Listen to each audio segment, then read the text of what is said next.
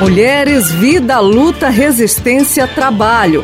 A história de mulheres que inspiram a vida de outras mulheres.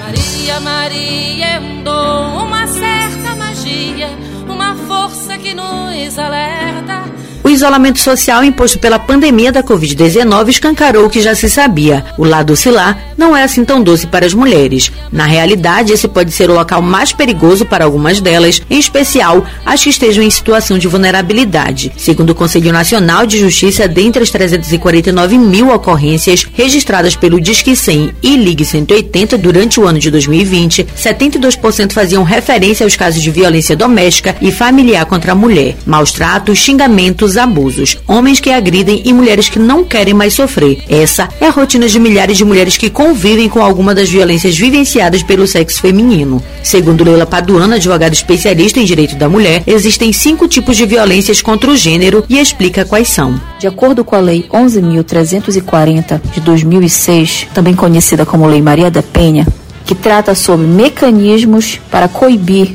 a violência familiar contra a mulher, ela esclarece que os tipos de violências contra a mulher são especificamente cinco, que se resumem em violência física, violência patrimonial, violência psicológica, violência sexual e violência moral. Ainda de acordo com Leila Paduano, a Lei Maria da Penha tem uma rede de apoio de vários órgãos que agem em favor dessas mulheres para coibir as violências. São formas, sistemas, políticas públicas para que sejam implementadas visando a proteção da mulher no âmbito familiar. Então, inicia ali por uma rede, de acordo com a lei, deveriam estar envolvidas várias profissionais da ciência social, psicologia, do judiciário, do Ministério Público, da polícia, pessoas que vão poder trabalhar para proteger aquela mulher.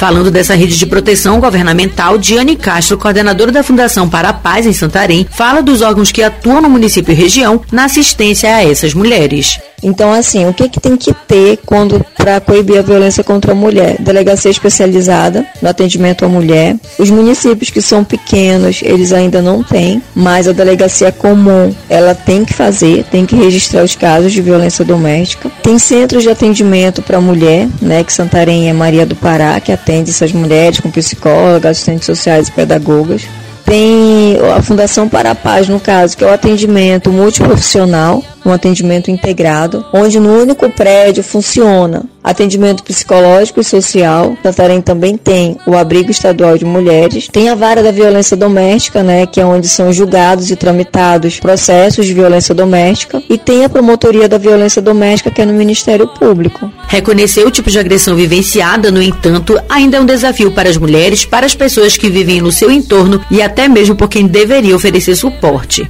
Suporte esse que foi recebido por Eulália Nascimento, que encontrou em sua família o apoio necessário para sair da violência sofrida. Eu já sofri o tipo de violência que mais sofri foi a psicológica que é aquela que você sofre praticamente calada, afeta a sua mente, você não pode quase estar tá divulgando, né? Mas, em tudo, é, quando eu passou isso nessa situação, eu tive apoio da minha filha, da minha família, uma filha que eu tenho. Primeiro passo que nós demos foi, nós procuramos a DEAN, que é o órgão de proteção da mulher, na Delegacia da Mulher. Fui acolhida pela equipe, pela assistente social que tem lá. Relatei tudo que se passava, a situação. Eu tive muito apoio. A violência às vezes é um ciclo vicioso que passa de geração em geração. No entanto, essas gerações vêm com marcas, na maioria das vezes, marcas emocionais. Carla Queiroz, neuropsicóloga, explica as consequências emocionais que ficam na vida de mulheres que passaram por algum tipo de violência.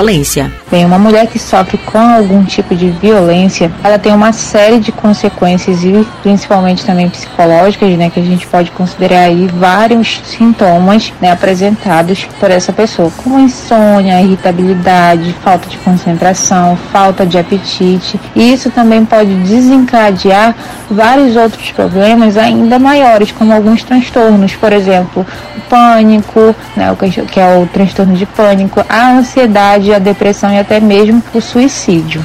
Em 2020, a Central de Atendimento à Mulher registrou um caso de agressão contra a mulher a cada cinco minutos. Os principais relatos são de injúria, ameaça e lesão corporal. Esse complexo ciclo de violência pode durar anos e, para mulheres, rompê-lo é a diferença entre a vida e a morte. Na próxima reportagem, você vai conhecer a história de mulheres defensoras de direitos humanos e meio ambiente. Tenho medo da sua ameaça. É que pra você é só ciúme. Mas isso é doença e você não assume. Seu amor é mal acostumado a gritar e proibir.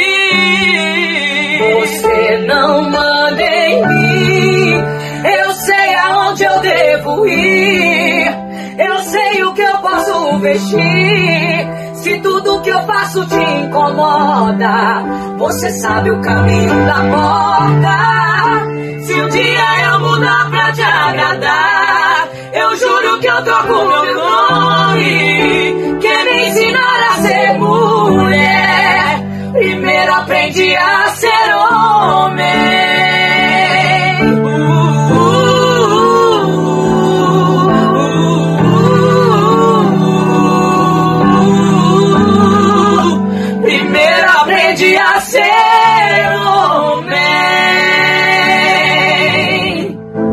Você não está sozinha. Ligue 180. Serviço Social de Enfrentamento à Violência contra a Mulher.